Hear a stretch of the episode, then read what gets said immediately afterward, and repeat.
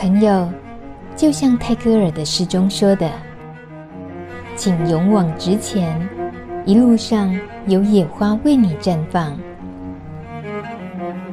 路德之音就在你身旁。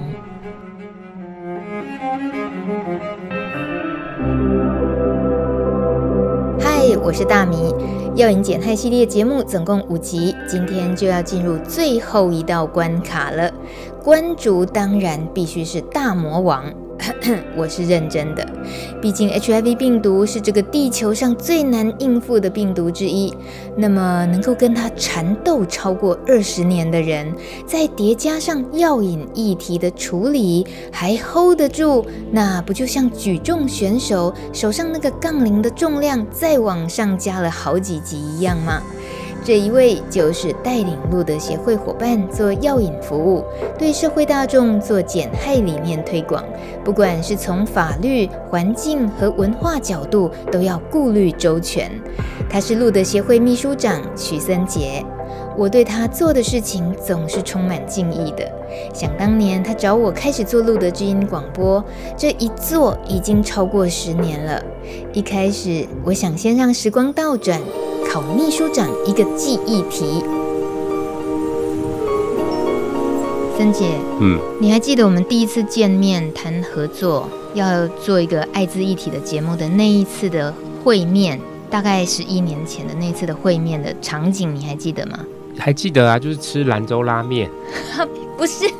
好，不是。在咖啡厅里面，哦，你是在兰州拉面里面遇到我，然后就跟我约说，哎，找一天讨论一下。对，我也不知道讨论什么，所以等后来在咖啡厅见面的时候，你就跟我讲你在做的事情，露德在做的事情，然后觉得跟广播的结合有没有机会，然后我就开始去了解，然后跟你讨论。从我们谈路德知音那时候的初创时期的时候，其实就是这个节目是要陪伴艾滋社群，那也就这样子，这么多年下来，其实。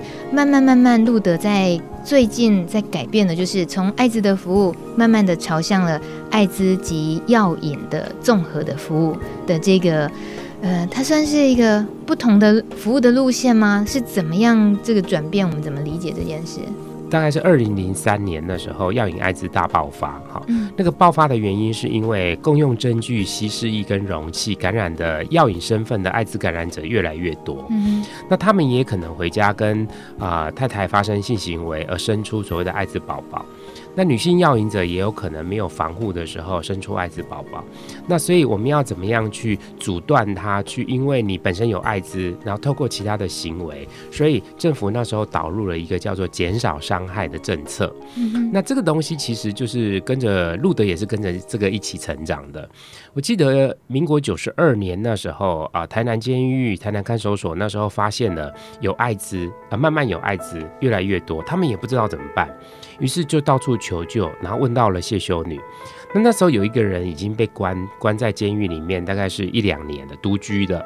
好，然后谢修女就说：“我去看他。嗯”哎，就是那时候我们路德有一个精神，就是只要是艾滋的，就是我们的个案。嗯，我们不会挑个案，除非是我们没能力照顾的。好，那后来去看他了以后，慢慢发觉各个监狱都有。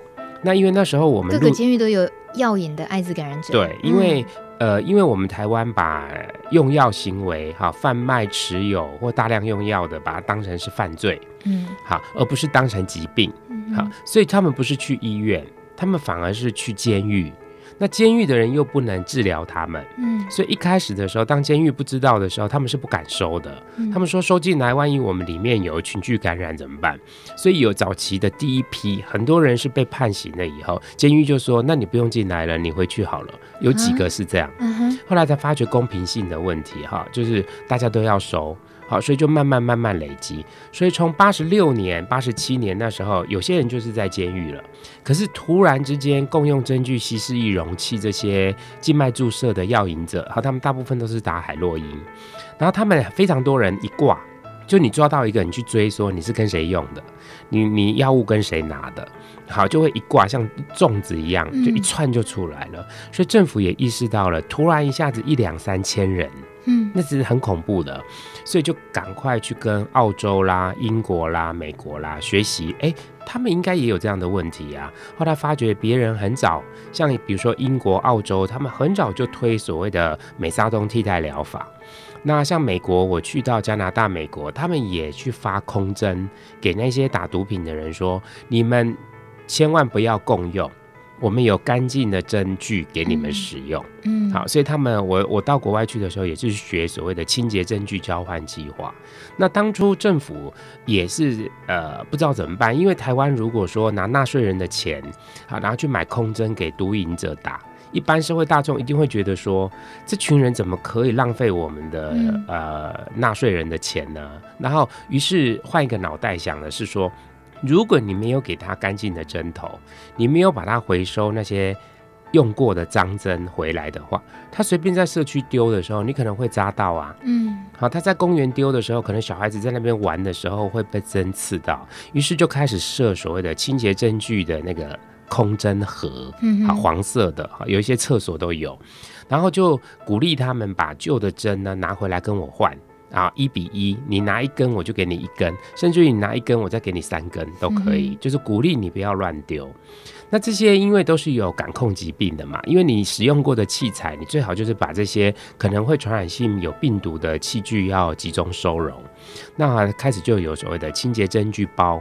好，就是里面就有包括啊、呃、稀释液啊、哈溶解剂啊等等的哈。国外还有什么漱口水啊哈，因为还有护唇膏啊，因为国外比较干，嗯，他们也担心说他们在使用毒品的时候嘴巴裂开，好、哦，然后会有血液，那他们接吻会有影响等等，就思考不同，因为不同的毒品它在使用的方式不一样。嗯，那台湾那时候大部分都是所谓的静脉注射的 IDU 的，我们在路德那时候就针对这群人成立了叫笔友会，哦、那笔友会那个针头，他们在行话里面都叫笔的，嗯，就那一支笔拿来打的哈、嗯，然后他们用四号的方式，然后就一起使用。那慢慢的，这这群人被关了以后，他们就是使用毒品而已啊，他们也不是罪大恶极啊、嗯，所以开始就会思考到，那社区怎么去接纳这群人得到艾滋的。那个他们打毒品的人哈，彼此之间还是会排斥的。嗯，哎，这样我担心我跟你一起打，我会得到艾滋啊。哦，所以就他们就不敢讲。可是后来我们发觉，打毒品的人吸肝的人也非常的高。嗯，因为血液传染疾病里面，除了艾滋之外，很多性病、肝炎，好都会透过血液感染。嗯，所以我们开始就路德就开始推所谓的普遍性防护，就是你跟任何人在一起使用任何会传染的器具。好，包括你的性行为，你就必须要戴套，嗯，你就必须要用干净的针头，你不要跟人家共用那个稀释液，因为稀释液就像是那个小小罐的那个水啊，食盐水，嗯，你你针头如果很多支插在里面，那个浓度也会变高，嗯，那容器的话是，因为他们在把那个溶解。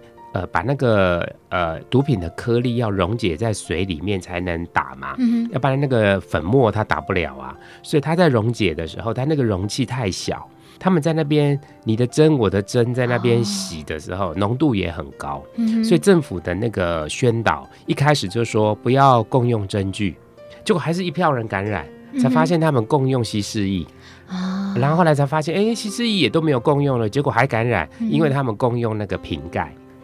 哎，就是慢慢从这些，其实那个时候也表示那时候的呃药物，就是抗艾滋病毒的药物，也是慢慢在越来越厉害，越来越有效益嘛。那那是那时候的，那时候还没有那么在治疗的效果，治疗效果其实那时候还是。还在进步中，嗯，不像现在已经非常进步。对，那时候啊，很多药物要冰冰箱的，嗯，好，然后吞了以后会有瓦斯味，嗯，然后那一颗药就跟蚕宝宝一样大，哈，然后那个吞下去的时候卡在喉咙，然后又很不舒服，嗯，所以非常多人会不想服药。嗯嗯，嗯，所以那个背景之下，那其实就一步一步的。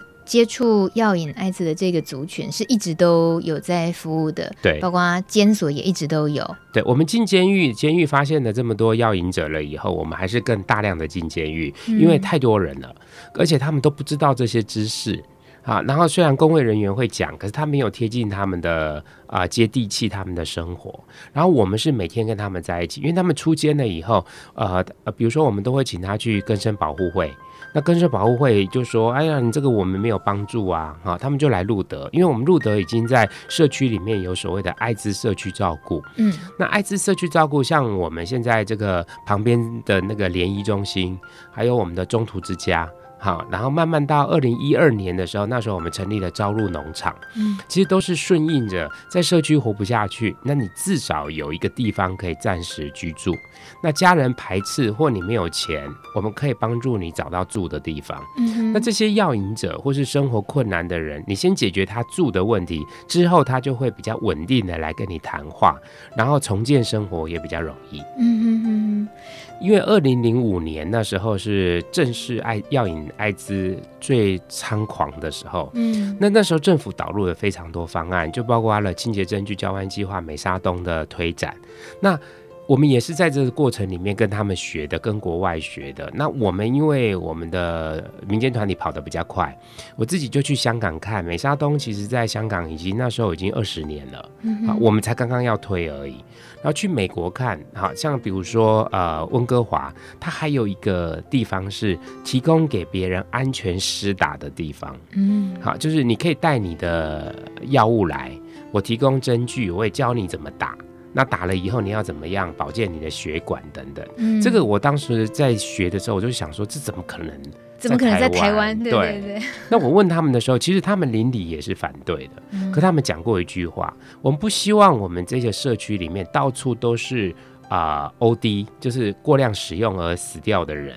嗯，我们宁愿要两害相权取其轻。嗯，我不能去呃控制他们，叫他们不要用毒品。那我要辅导他们怎么安全的使用。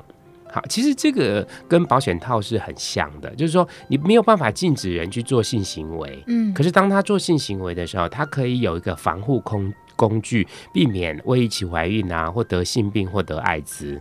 我觉得这个就是减害观念，我们都在做。嗯，那你刚才是讲说，为什么我们慢慢转移到药引？其实我觉得我们那时候大概是二零零七年，我从美国回来了以后，我就我去学那个所谓的减少伤害的处育的。呃，模式。嗯哼。那最近我们出了一本书，叫《减少伤害心理治疗》。那第一本书叫做《挑战成瘾观点》啊。那 Over Influence 就是全面性的影响啊。我们怎么样帮助那些呃吸毒的人，可以不要因为不能戒毒就不提供服务？就是说，吸毒的人，我们都希望他戒毒。嗯。可是你没有意愿戒的时候，这个福利体系或治疗体系就帮不了你了。我们要帮助那些可以戒毒的人，好，这样子我们要钱花在刀口上。那我如果一直帮你，然后你一直去吸的时候，我记得有一个故事，我印象很深刻。我在帮助这些吸毒的人，哈，用药的人，药物成瘾的人的时候，我们那时候大概是服务比率里面，大概已经是百分之五十是药瘾药瘾艾滋的，百分之五十是一般性行为感染的。结果慢慢慢慢，那个药瘾艾滋的人越来越多，反而我们要处理他们的问题，又有经济问题、住的问题、家人问题、成瘾问题，还有精神问题，可能无家者等等的问题。那这个东西其实会占掉我们很大时间的工作量。嗯，所以一般的感染朋友就觉得说，哎，你们是不是转型做药引了？嗯哼，其实你就是小巫见大巫啊，你们的问题没有他们那么多问题。好，就像是我们艾滋里面哈，女性通常会讲说，你们只关心男生，你们都没有关心女生。所以我们之前做的女性系列，就是确实他们的故事是需要被聆听。嗯，可是你在紧急状况、棘手的状况，你会先处理那种马上可以帮忙他就可以解决的。嗯嗯，好，就比如说一个人他如果穷苦潦倒没饭吃，你马上给他饭吃，他就解决了他一顿。肚子的问题，那你跟他谈话谈了半天，然后肚子饿得要死，然后你都不帮他吃饭，这也蛮奇怪的。哎，所以我们那时候就开始有所谓的食物，食物就是实体的，不是给你钱而已。那因为我们补助别人哈，有一些人在健保还没有说啊、呃，你没有讲。当初我们健保还没有很慷慨的说，你即使没缴健保费，我们医疗还是会帮你。嗯，以前是你没有健保费的时候，医院是可以拒绝你的，嗯、因为你没保险啊，我怎么可能会做功德呢？对。后来我们就去求健保说，这群人比较特别，因为你不是医疗他，他社区就会有影响。是。所以在健保里面会有一些友善资源，我们有时候补助他健保费，他可能把我们的健保费或房租，或是他的急难费。就拿拿去买毒品，嗯，那这时候我就很伤脑筋啊，我不能天天当那个呃调查局说你拿我的钱去哪里啊？如果你骗我的话，我又不补助你。嗯，可是他每次来的时候，他就会跟你讲说他钱包掉了啦，啊，他又施舍给别人，别人比他更重要啦，哈啊，就是呃，反正就是很多问题，那就会觉得说我们又不是放贷款公司，我们也不是放款公司，我们应该是帮助真正的放在。人家说给鱼吃不如给钓竿，嗯嗯嗯，好，所以有一阵子我们这边就有一些所谓的，哎、欸，清洁针具包装，就你们要打的针具，你们自己包装，包装了以后给政府，政府再分派到所谓的清洁针具的呃那个工作站。嗯，好，那阵子好多人哦，我们这一间隔壁的这个联谊中心挤了二三十个人，因为他们每天都有最低工资，就是大概呃八百块。哦，哎，所以那时候是其实是士气很旺的哈。嗯那我们就开始注意到的是，这群人你帮忙他钱，没有真的解决他们的问题，你反而要让他们的生活态度，或是说他们也要有工作，他们要改善他们的个人的自我价值。哈，那这个工作不是一两天的耶，他是要陪伴，然后让他说真话。我发觉非常多吸毒的人家里都有创伤。嗯，哎，就是很多男人哈，在青少年叛逆的时候，嗯，父母看不惯就打得越凶，他就跑得越远，嗯，然后逞凶斗狠，就是希望父母认同，然后从十四岁一直到四十岁的时候，才说啊，我我这样肥累一辈子这样哈，嗯，那我们通常都是已经看到他很很后面的结果了，那我们帮助他的时候，要花很多时间重建。所以帮助他，有一次我去国外参访，我就问他们说：如果我帮助一个人，我给他呃资金补助，比如说我给他六千块付房租，嗯，结果他就去拿去打毒品的话，那这个我还要帮助吗？嘿，然后他就说：你还是要帮助他住的问题啊，可是你不能过问人家怎么用钱啊，嘿，那我听不懂啊，我就跟他讲说：好难哦。对，后来我我那时候就觉得被他骂一顿，是说，他说。你要把这些吸毒的人当做是人，嗯，不是贼。他来跟你申请，你就觉得他好像是骗你，嗯，好，你当人的时候，就是我补助你六千去租房子，这就是你自主管理。可是你下次又来跟我讲说啊，我六千又不够了啦，哈，又丢掉了啦，又什么什么啦，下个月才有六千，嗯哼。就是我们慢慢补助别人的时候，要尊重别人的自主权。可是当他有困难的时候，我们也要符合原则。嗯，好，所以我们路德很强调一个叫做正义跟仁爱要相辅相成。你不能当一个仁爱的人，然后没有正义。嗯，可是你也不能天天在那边讲戒毒戒毒很有正义，然后不同情不仁爱，啊，不理解他们的处境。所以，我们路德常常在分辨中，就是，哎，这些药瘾者其实都是在有一些创伤，或是追求快乐，或是无聊中产生的一些结果。可是他的生活重建需要被听懂，他的生命到底他在追求什么？嗯，不容易，就知道。只是它化为真的真实的一些服务的内容的话，以路德来讲，其实。人力也没有，因为服务你刚刚讲的，你光是形容药引艾滋跟服务艾滋，其实那个整个扩大的层级难度这些其实多很多的时候，但是在人力也也也是有限的情况，所以目前以路的自己能够提供的服务的层面，呃，对象当然就我我知道，包括有药引者家属、青少年药引者，还有监所的药引者，以及第三四级毒品药引者嘛，对不对？但嗯，这是对象的区别。可是你们运作起来的那个真正可以服务的方式，也透过各种团体嘛，还是怎么样的课程，对，对不对？呃，其实这个脉络其实是慢慢渐进式的啦，哈。比如说，呃，我们服务艾滋，我们服务药引艾滋，慢慢的，我们有所谓的药家方案，就是以药引者为主的，以药引家庭为主的服务。其实这里面就不一定有艾滋了。好，为什么？因为我们的宗旨以前是写说，凡是受艾滋影响的人群，都是我们服务的对象。嗯哼。可是吸毒的人，因为他们有一些行为会感染艾滋，所以也是在我们受艾滋影响的人群。然后这是在药瘾艾滋大爆发的时候，我们更体认到的是，药瘾跟艾滋其实是很靠近的。那当政府的政策哈推行了减少伤害措施，好，比如说清洁清洁针具交换计划、美沙酮或现在丁基元飞鹰啊、吹送等等，这些帮助艾滋药瘾艾比较不会感染艾滋。那这时候艾滋又回到原来的议题了，因为本来艾滋跟药瘾碰在一起的时候，就会变成药瘾好像把艾滋的议题盖掉了。嗯，可是药瘾的议题其实常常伴随有所谓的贫穷次文化。或是所谓的娱乐次文化，那比如说不打毒品的人哈，他们是用吸食的，我们把它称为叫做 chemsex，我们讲的药爱。其实药爱艾滋感染者里面运用一些药物来达到性的欢愉或是性的功能增强，这人类从以前到现在都有。嗯哼，好，比如说一个阳痿的人、早泄的人，他可能会用所谓的呃持久剂或是就壮阳药啊，对，就比如说威尔刚嘛，嗯，哎保保持他的性性功能正常。可是有些人他如果在做爱的时候有一些些迷幻药，可以帮助他。去想象出更丰富的人生活，嗯哼，那这时候他就有伴随里面还有其他瘾头的问题，比如说他就会有性成瘾，因为他希望一直得到性性的高潮的满足，那他就会靠一些物质来持久，所以慢慢我们在跟瘾相处的时候，我们就会发觉瘾其实不是戒不了的问题，是他本身在成瘾的基因上面就跟别人不一样。好，比如说有人打手游，他就整个晚上要打手游，停不下来；有人追韩剧，就整个晚上都追韩剧，也不睡觉；有人读书，就一定要考第一名，要不然他就是没办法休息。所以这里面背后就是人性上面的时候，对于某种程度的坚持，这件事情其实是要透过一些行为锻炼或是认知的调整，我觉得而而而而改变的。嗯。所以你你看哈，我们的服务里面。艾滋感染了，可能疏忽防范，你给他抗艾滋病毒的药物，可能就可以控制住了。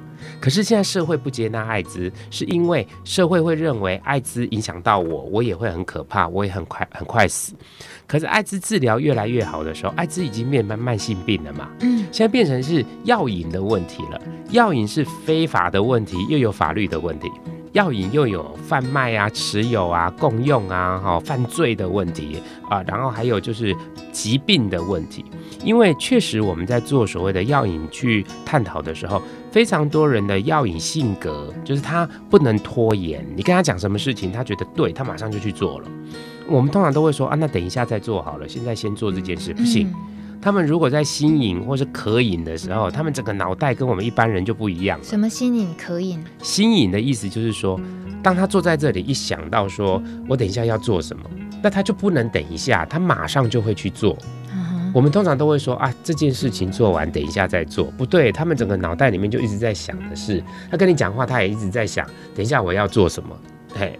那这个东西其实是，诶、欸，生理症状、药物症状跟你本人的特质有关。嗯嗯。好，那我们慢慢去了解这一群的时候，我们 IDU 的就不讲了。静脉注射现在已经给干净的针具，然后有替代疗法，已经控制住。虽然有一些人可能还是会共共用针头的感染，那可能就是教育不够。好，所以要持续教育。可是 chemsex 这个。是男男性行为，或是男女性行为，在趴场文化里面，常常会用一些娱乐性药物，像酒。酒的人，有些人喝酒过量也会乱性啊。然后他的人品不好的时候，可能就脱光着跟警察在那边争吵，嗯，他整个人就失序了，嗯。你知道这些失序的人，如果发生性行为带套，怎么可能呢？嗯，嗯哼，他就有可能因为物质过量，没办法有意识的去防护一些疾病。嗯哼，哎，然后跟他在同样一个厂子里的其他未感染的，对，但是也懵掉了的，对，对，大家也都变成危险的，对，所以政府现在推的所谓的铺路前预防性投药，跟铺路后预防性投药，跟所谓的大量啊匿名筛检，我都觉得是让艾滋感染率下降很重要的一些关键哈，因为它的防护工具越来越多了。好，不是说等到感染了以后才在控制，嗯，他可能事前他要去参加一个趴场，他就会先吞个避孕药，或是吞个哈预防性投药，他就不会感染啦。嗯哼，他可能事先去打一些 HPV 啊，比如说预防菜花的疫苗，好，他可能就不会感染了。哇，谢谢你提供我们这些资讯。对，这个就是比如说你比较高风险的，比如说你是性产业的人，嗯，你可能跟别人呃发生性行为的时候，保险套会破啊，嗯、啊，或者说你自己的身体也会受到影响。那如果你有铺路前预防性投药，你按时服药，或是有风险行为，你赶快去做预防性投药的话，那你基本上你就可以把艾滋病毒或是相关病毒杀死了。嗯，所以我觉得一个人如果资讯越多，就越能保护自己，所以我们的工作里面教育永远都会有。嗯哼，好像路德之音也是透过空中教育，我们自己我一年大概会跑个好几百场的教育宣导。嗯，好，或是我参加一些研讨个案研讨会的时候，我就会相入说，哎，这个防护教育要怎么做？性剥削啦，性侵害啊，有可能碰到感染风险的，好，包括监狱的教育、管理人员的教育。啊，医疗人员的教育，好，教育人员在学校里面的一些叫做曝险少年的教育，所以曝险少年就是说他暴露在风险中的青少年，所以我们你刚才有提到说，我们现在服务的面向是，也有可能是跟着我们一起慢慢变老的这些艾滋感染者，嗯，那笔友们哈，就是打毒品的人，他们可能也慢慢变老，所以长照的需求也就出来了。不管是艾滋的长照或药瘾者的长照，更生人的长照，都是我们现在在关注的。嗯，那女性呢？呃的议题啦，还有就是家中青少年感染，慢慢啊、呃，年轻人之间哈、啊，可能他的性启蒙，他有很多的性行为，那他要去注意自己的身体，即使感染了，你还是可以继续啊、呃、读书求学哈、啊，还要找到好的工作。嗯这个我觉得方方面面就是我们跟着一些受艾滋跟药瘾影响的家庭或是个人来做服务。嗯，嗯哼，如果说教育的就是前端那个教育是顺利成功的话，其实后面当然就都比较可以省掉一些对啊后面收拾残局的那些成本。嗯、呃，我觉得你说的教育大概我们也很难是针对 chemsex 这一群人。然后还是可以有啊，还是可以。怎么针对他们去教育？呃，因为 chemsex 的人，他们通常以我们的服务对象都是比较高社经地位的，嗯、因为他只是为了要性娱乐的满足，嗯、可能他艾滋或是他本身是啊、呃、同性。那同性恋，他可能同志，他可能呃不敢在他原本的生活圈公开，嗯嗯，他的他就去呃三温暖或者在网络上交友，他可能跟别人发生一些风险性行为。那这时候呢，其实我觉得只要你多做一些防护，比如说你知道病毒呢的特性，就是因为有温度、量够多、时间短，那你就尽量不要跟别人的体液接触太长。如果有任何体液接触到的机会，就赶快去冲水。这跟新冠肺炎的预防是一样的啊，因为你让病毒不要那么快的跑到你的身体，或是停留时间太久，你就减少风险。是。然后第二个是你一定要有足够的防护设备，包括呃预防性头药，包括保险套、润滑液，避免让自己出血。那当然最好就是不要做嘛。你不要做的时候，你就什么事情都没有。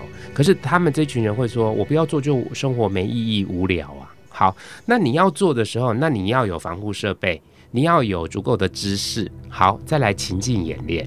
我们有所谓的 DA 团体哈，那 DA 团体有 IDU 的，也有所谓的 Chemsex。Chemsex 我们统一都叫做要爱。好，那要爱是因为你享受你的性行为。你的欢愉高潮并没有对错的问题啊，嗯哼，那个是需求的高跟低嘛，嗯，可是如果你发生了一个风险行为，会传让你传染疾病的话，那我们分三段来讲。第一段就是你要去做这些风险行为的时候，你有没有意识到有可能有哪一些风险？这个就需要教育嘛。那第二个，在那个情境的时候，你即使有带带这些设备或是风险的保护观念进去，可是你没有做啊。你在那里的时候，你可能喝了很多酒，嗯、你已经懵掉了，或者说你随时保持，就一个人高潮的时候一直在想的是我要怎么样避免传染疾病？你觉得那个还会？可能。对呀，就不可能充分享乐啊。嗯、所以预防的东西好好做。那你也知道 U 等于 U，病毒量测不到不去传染力。那你也知道筛检。嗯，好，所以这些知识你去的时候，如果你充分享乐完了以后，开始你就要补救措施。补救措施就是在四十八小时内赶快预防性投药，嗯哼，或是说你呃可能之后三个月或六周以后，你赶快啊验啊验有没有 HIV，嗯，你就定期三个月检验一次，好，如果有了，你就赶快啊投艾滋病的药，那你也是 U 等于 U 啊，嗯，你也等于是病毒量测不到不具传染力啊，嗯，好，所以这些教育还有就是。如果你感染了以后，你可能会面临到哪些问题？比如说你要去哪里看病，嗯、然后你的身份会不会被公司知道？那如果你要体检的话，你要怎么去进行？这些都是我觉得都是教育。哇，如果是这样子，像一个小手册，然后摊开来就是这么简明扼要的就了解这件事情，我觉得会帮助很多自己要要不要选择 campsex 之前做判断嘛？你要不要你要不要承受后面那些麻烦？不，这个其实也是社会的吊诡的地方，就是说，当我们把一些负面的东西或是一些防护的东西写得越仔细的时候，有些社会大众就会认为说，你这个好像是在教坏别人哦。嗯，我不知道，我就不需要理解。嗯，那我写我通通写出来的时候，我们就会被一些不明就里的人认为说，你是在教坏年轻人吗？怎么可以写这么仔细？叫做在趴场里面怎么样啊、嗯呃，让自己更欢愉，然后不用担心感染。他应该是你就不要去趴场，你就是不要从事这些行为。嗯，哎，所以这个就表示说，我们台湾在防护跟预防上面，常常不同人要有不同的策略。嗯哼，你光只有一个叫做打压禁绝的时候，你就会让这些人不想跟你对话。嗯，所以路德开出一个空间。就让这些使用的人，他可以自由的来说。我们先不评价他们，我们去聆听这里面有可能有哪一些风险，或是哪一些事实。嗯哼，那我们再跟他讨论说，哎，你这样想，可是我们会想到不一样的，就是在互为主体对话中去长出一个他可能没想过这些问题。嗯，他多想的就是一种教育。嗯哼，可能我们跟他讲说，哎，这很危险呢。我听说什么东西加上酒。会撞在一起，哎，你有没有可能用这个东西就不要喝酒？嘿，那这样子就叫做减害教育。你不是告诉他通通都不可以用，而是你要怎么样适切的使用这些物质。嗯、所以物质管理这些这这个训练，了解你所使用的东西是不是真的可以产生你预期中的效果？嗯嗯，那你使用了以后产生了非预期效果，如果是正向的，那是你赚到的。可是，如果是负向的，你要怎么样降低负向的东西？你不要用了以后呢，那半条命都没了啊！所以减害有一句话很重要，就是所有的处遇策略都是先保命再说。所有的处遇策略就是所有的白话一点怎么讲？所有的治疗辅导跟助人的方法都是要保住你这条命再说。你命都没了，我还在那边辅导有什么用？嗯哼哼。所以我你如果心很硬，我跟你讲的事情你都听不进去。唯一一个就是留得青山在，我们再慢慢来讨论。简太简单讲就是这个意思就对了，没错。先把命留下来。对，你有命就有，嗯、你命没了就等于是零了嘛。嗯。那你命留着的时候，你可能没有一百分，可你至少还有一些啊机会。呃，可以再调整、再讨论，然后再改进等等的。可是，如果用一个呃自己有药瘾的人来讲，他如果觉得说，我就是想要趁着我现在念头很强，我就是要戒毒。不要跟我讲减害，会不会有这种情况发生？又要怎么跟他沟通？我们我们招入农场治疗性社区哈，这几年新口司有帮助我们很多。他也认为说，台湾的戒毒不要只有一直叫人家戒毒，应该要有多元的啊，让不同的人到不同的地方去哈，可以选择的资源越多。那当初我们在设立这个招入治疗性社区或是招入农场的时候，早期还没有导入新口寺的治疗性社区方案，我们就叫做身心灵舒活的农场。就让一个人跟药物或是跟大自然跟他自己的啊生命结合，好，透过大自然的方式来影响，透过农作，好，透过一些课程来影响。可是后来慢慢导入治疗性社区的时候，毕竟国家的政策还是零容忍，嗯，就国家不容许自己的国民使用所谓的毒品，嗯，所以他是用所谓的啊、呃、禁绝、弃毒、反毒啊，绝对不可以有任何毒品。那这时候如果你进到一个机构的时候，你一定会说，哦，那我要进去，因为我要戒，嗯。可是你事实上会认为说，你可以跟这个药物在适当的量的时候，你并没有影响太多。因为像 chemsex 的人呢，像药爱这些人，很少人是早上就开始用药的。因为没有早上要嘿咻嘛。对，因为早上他要上班呐、啊。嗯、通常都是下班或深夜的时候。嗯、那有些人会，他一个礼拜他也不是七天都用啊。嗯。他是礼拜五晚上才用，他疯狂到礼拜六。那礼拜天回家休息，礼拜一还是上班啊？嗯哼，所以就是说，一个人跟物质之间的关系，我们减害的最简单的定义，除了刚才我讲的是保命，先保命再说之外，嗯、第二个是减害，你可以戒毒，你也可以学习跟这个物质和平共处。嗯，你要知道适量的东西是可以帮助人舒缓情绪的。嗯，比如说我现在很闷，结果喝个啤酒。好，或是大家在一起唱歌的时候，我可能呃也把酒言欢等等。你不会说每次喝酒的时候，你就整个人就疯掉了，然后就开始啊、呃、要做爱了，不会吧？因为物质的特性本来就不一样，有些是镇定类的，有些是兴奋类的，有些是迷幻类的，有些是混合的。啊，包括现在很多年轻人使用笑气，笑气也不是毒品啊，笑气是工业用品啊，啊工业气体啊。好，所以讲到这里的时候，我就会发觉哈，一个人如果真的想戒，有的时候是因为环境逼出来的，不是他真的想。嗯哼。可是如果有一个人打从心里，他就真的很想戒，这时候他有时候不需要人家帮忙哎。因为我就跟你讲说，我想戒，我就戒了，有什么好再来我这里戒的？就像戒烟、戒酒，没错。哦。所以戒有很多方法。嗯。你可以有些人下定决心就戒了。可这种人通常意志力比较强的，嗯哼。可是我们在呃戒毒的过程有一个叫十二法则，好，十二法则这里面有讲到，它第一条就讲，如果你认为你自己可以戒，就是失败的开始啊。如果你认为你对于这些戒已经无能为力的话，就是你迈往成功的第一步。好特别哦。什么意思啊？怎么完全颠倒了我们的认知？因为如果你认为你可以戒的话，那你就已经去戒了啊。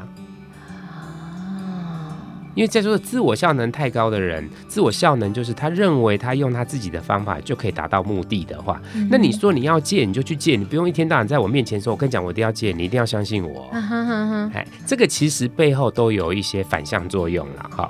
那如果他戒不了，可是他又很想戒。这是不是就是我对于戒已经无能为力了？我需要靠一个更至高的力量，或是靠一些更强大的戒毒方法来帮助我。嗯，这时候就会进到你刚才讲的，我要戒毒了，请你来帮助我。哦，所以一个人走得快嘛，一群人走得久。对，所以我们就是靠团体的力量，团体家屋，或是戒毒村，或是像我们农场的力量，来帮助彼此互相加油。嗯，因为有的人就容易会跌倒。有的人就会说，我在前面，好，我示范给你看。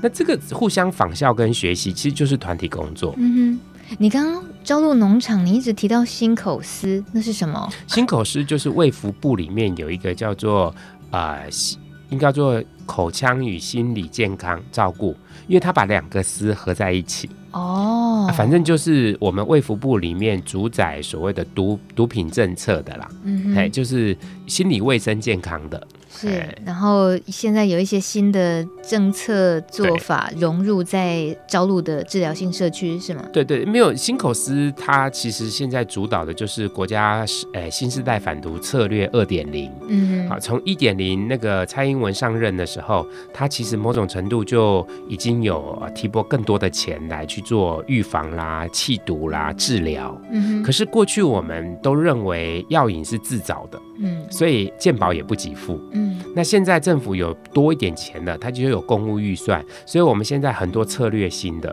比如说我们在台湾有六区的整合医药瘾整合医疗示范中心，好，再来就是有六家的治疗性社区。就像是戒毒村，嗯、像我们朝鹿农场就其中一家，嗯、然后它有帮助一些什么社会复归的啦、心理复健的啦、哈自立的啦啊这些资源给民间团体或是给一些相关单位去使用，嗯、所以我觉得政府现在投入的药瘾防治资源其实是越来越多。因为他知道，一个国家如果太多人吸毒，他都没有在生产力上面的话，好，然后又有偷抢拐骗，那这个社会风险付出很大。嗯哼哼哼，感觉越来越明朗的，包括你说戒毒村，然后戒呃呃不是戒毒，叫戒毒吗？戒毒就叫戒毒村。所以这个字眼，我们到底怎么定义？我们接下来，我们可能不止我们我自己在学习，听节目的人也在学习，是用戒毒这个字眼到底是一个什么？是。嗯，它不算中性，有没有比较中性的说法？我们就是治疗。哎，如果就呃，我其实觉得治疗也是偏医学名词啦，哈、嗯，因为你一般人一般人去一个按摩店说我要给你治疗嘛，他没有，他是理疗，或是他要舒缓缓解而已哈。嗯、那呃，政府确实因为新口司它就是心理卫生嘛，主宰所谓的医疗政策嘛，所以他当然就是要以治疗的观点的为主。所以像那个陈时中部长，他本身也是医师啊，嗯、啊，那我们新口司的司长也是医师啊，我们柯文哲也是医师啊，台湾几乎都是医师在。当道啊，哈、嗯！可是我们做心理卫生的人呢，我们心理健康的人，或是我们的社会工作者呢，我们其实是在看这一个人他在什么样的情境里面生存。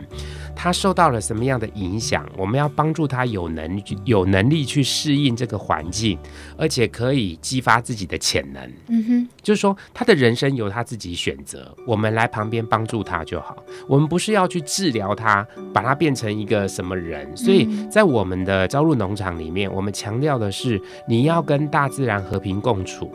你上山的时候，你确实是因为你吸毒的问题上山。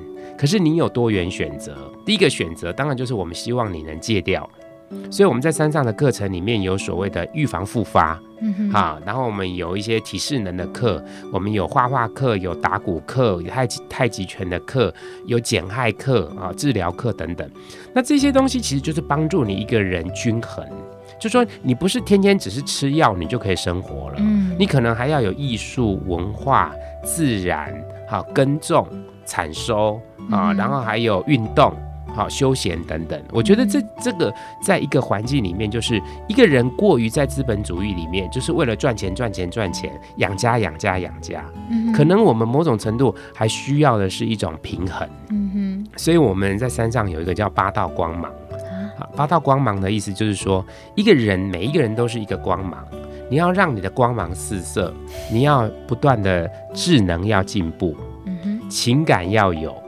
你要有营养，好，你生理要运动，你要注意你的人际关系，那你的环境空间要打扫好，至少要有美感，这样也叫一道光芒啊。对啊，美感是不是？美感也是感官啊，像听音乐啊，哈，然后看美景啊，穿好看的衣服啊，化妆啊，这个都是美感。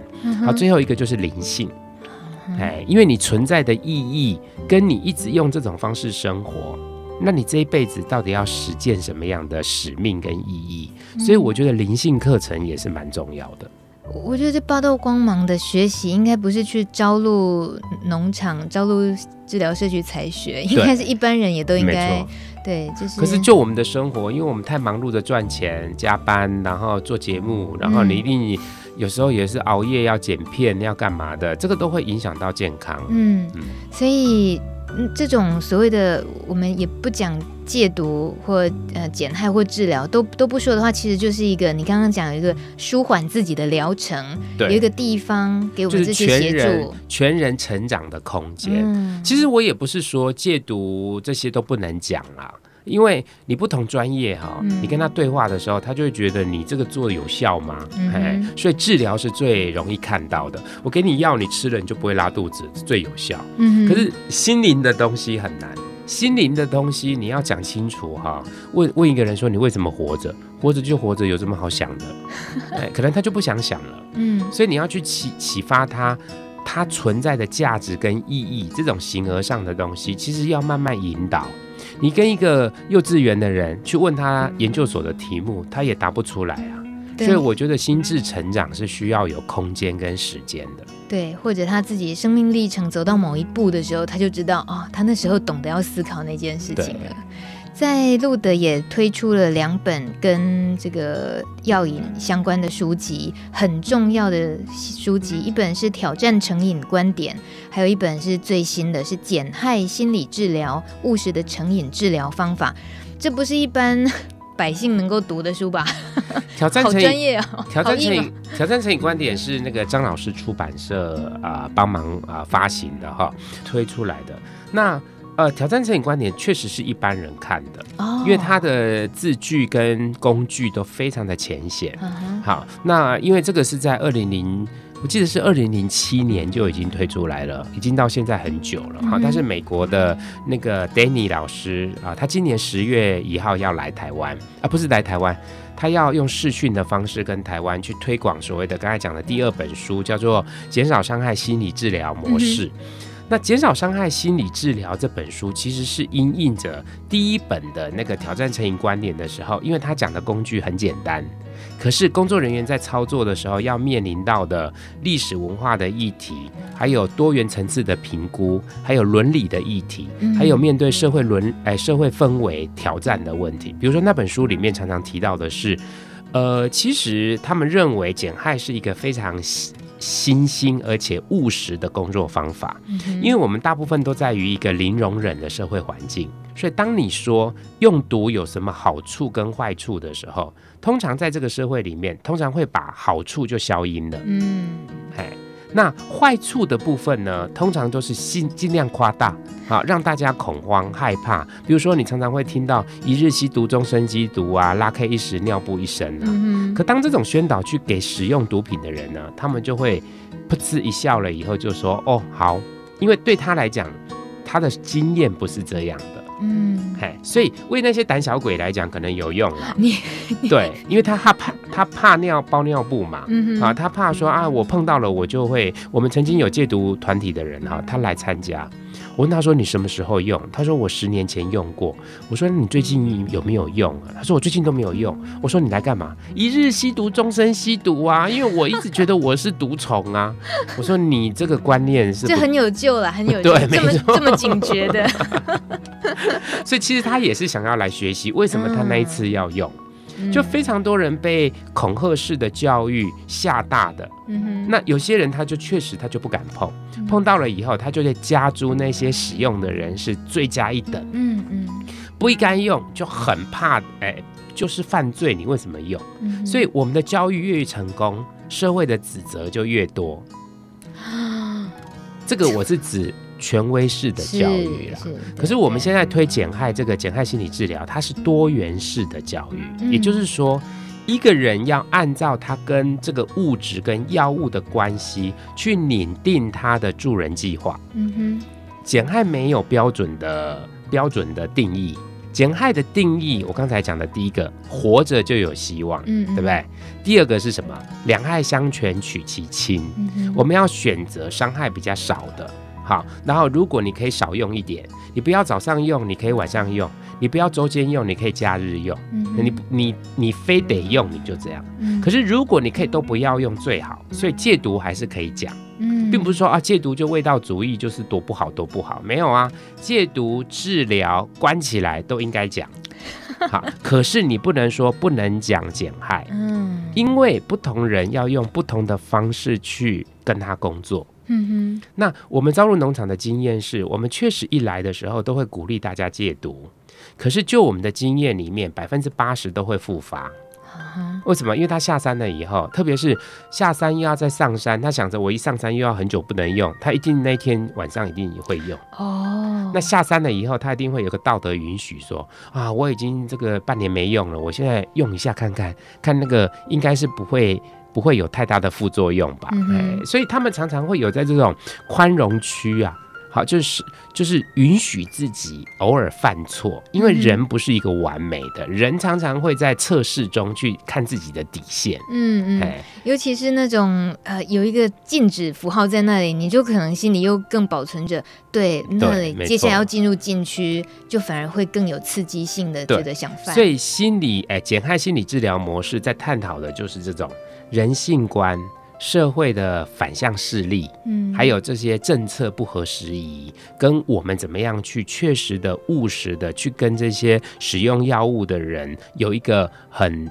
呃，互为主体讨论出共识的解决方法。嗯，这本书是两位非常专业、非常厉害的女性，对，丹尼跟 Little 哈，她是他们是在二零零六年就有来过台湾，哦、啊，也经过谢修女介绍的啊一些人，就辗转知道他们了以后，邀请他们到台湾来做减害心理治疗的训练。嗯哼，那时候他们一来了以后，隔年我们就推展了挑战成瘾观点。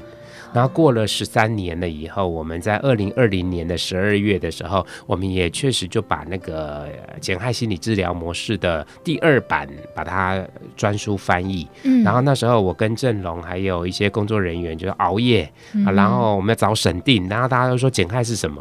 干脆我自己来审定，因为我自己从二零零五年、零六年就开始学减害，然后相继到所谓的旧金山呐啊，啊洛杉矶，还有多伦多，还有很多地方，像前。前年我去了葡萄牙，嗯，啊，我去荷兰去看他们的戒毒工作。我觉得全世界对于减害其实已经越来越多人接受，而且台湾我接触的所有啊、呃、这些药引的工作者哈，我跟他讲减害的时候，他们都会私底下跟我讲说，我们就是这么做的，只是我们不能讲，嗯哼，因为讲了以后呢，那些味道人士就会认为你纵容这群人呢，你这个叫做节节败退，嗯，哎，你应该坚守，绝对不能用，不可以因为他们的情况而容忍，你越容忍，他们就会越。越来越大条，嘿，嗯、我觉得这种恐吓道德式的跟评价式的教育，真的是华人文化里面很特殊的一个根深蒂固的民族性。嗯哼，嗯、我以为你要继续骂一下，结果哎，没有比较婉转，就讲它是民族性。对，为什么？因为在我们的从小到大的儒家思想啊，天地呃之道啊，嗯、啊伦常啊，啊不好的事不要做啊，要孝顺啊，啊要有后代啊，啊等等，这个。在我们的整个文化民族性的价值观是根深蒂固的，可当你有个例外，他以自己为中心，你只是享乐，没有考虑到别人，通常都会被别人唾弃。没有考虑到别人，其实也。不是对别人造成伤害，就以你说享乐为自己，那我喜欢喝点小酒，我也是为自己的享乐，就不要影响到别人。可是我觉得毒品在一开始这个社会就认为毒品危害防治法就是任何毒都是不应该的，嗯嗯嗯，那这个已经是二元化了，你使用就是犯罪，就是道德低落，嗯，就应该法律制裁。那这个东西如果一框下去的时候，你中间根本没有模糊地带啊，嗯，可是酒不一样啊。酒是因为你婚丧喜庆喝酒，然后你冬天要喝补酒，然后你现在啊养命酒啊，然后工作人员呃不那些工人喝的保利达 B，那个里面都是酒精啊，嗯哼，啊可是酒精并不是说你喝了酒你就会偷抢拐骗呐，它一定还是要适度的学习，在每一个人的酒量不一样。有的人酒品很好的人，他喝再多的酒，他是为了做生意，他要赚钱，他要交际。可是有些人碰到一一点酒，他就已经开始受不了了，就没办法工作。所以我觉得所有的物质跟人的特质都会不一样。减害其实就是。你如果活着，你现在吸那空气 PM 二点五哈，你吸久了也会肺腺癌啊，所以那难道不要活吗？嗯，哎，那你就要学习戴口罩，你就要学习有空气滤净器，你就要学习你自己怎么减少你避免得到癌症的机会。我觉得这个都是生活态度。如果自己卖卖书，你会怎么行销这本书《减害心理治疗》这本？我觉得这本确实是价格高了一点，因为它的它的那个呃字数真的非常多，嗯，很厚一本，它，它一本七百五十块。那我们为了要让让更多人呃受益嘛哈，所以我们就我们公关公关组也在讨论怎么样让用推广的方式把减害心理治疗，它是心灵工坊的书，跟挑战成瘾观点是张老的书，我们两个透过一个关系把它弄成两本一起啊，然后用优惠价的，你们可以套装优惠，套装优惠。那如果这个是指价钱上的可进性，那如果你没有钱，你可以啊跟我们路德联络，说你真的很想要，或是你去图书馆可能也会有一些。些图书馆可以租借，好，或是网络上也有一些啊，人家写过的一些心得。那我简单的来讲，我觉得减害就是一个以人为本，从我们的服务对象的各种状况，从由下而上去思考什么样的方法可以对他最有帮助。可是不是由我们来决定的，嗯，是当我们看到我们的服务对象有一些状况。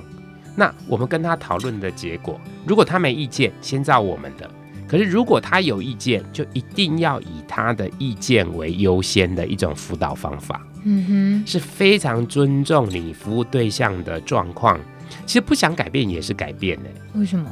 因为他已经在你前面了。哦，他至少愿意来到你前面。对，嗯，是。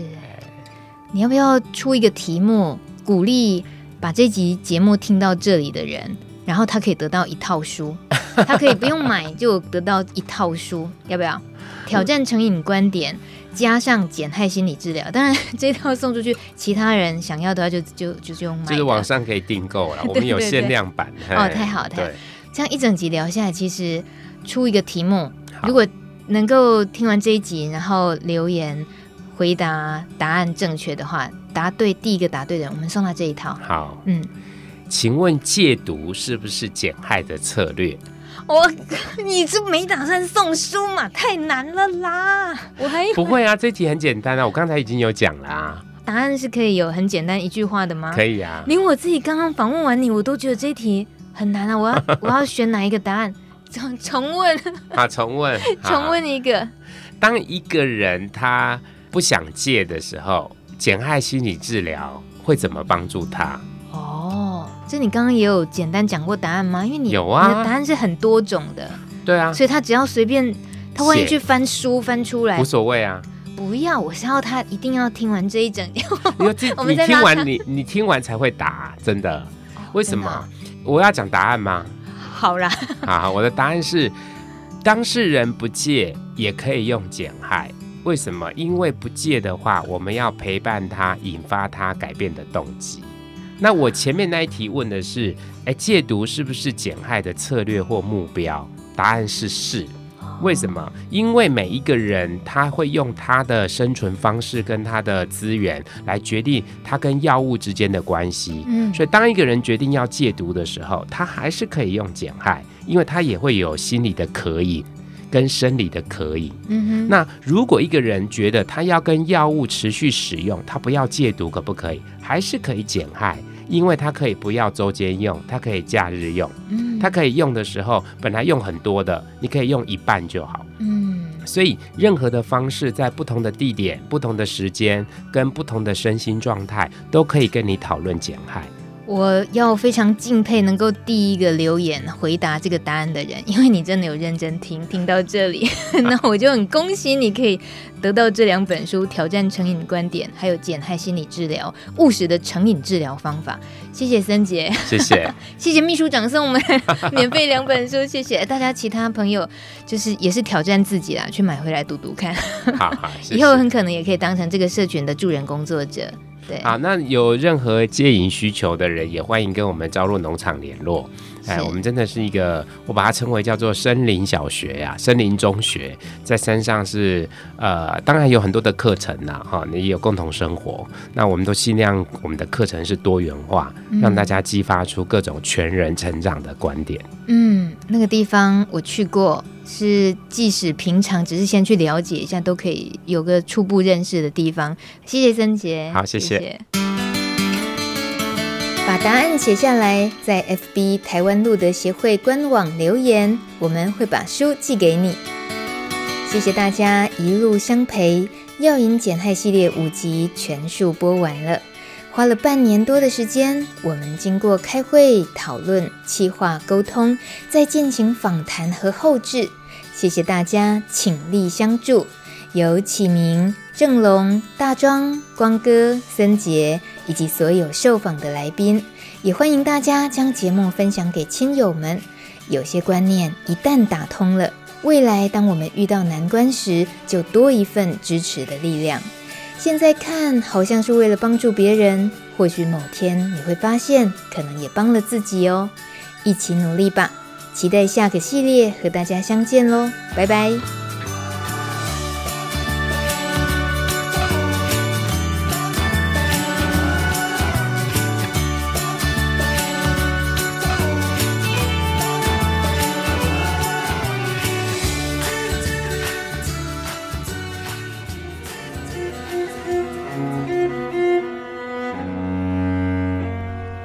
节目由路德协会制作播出。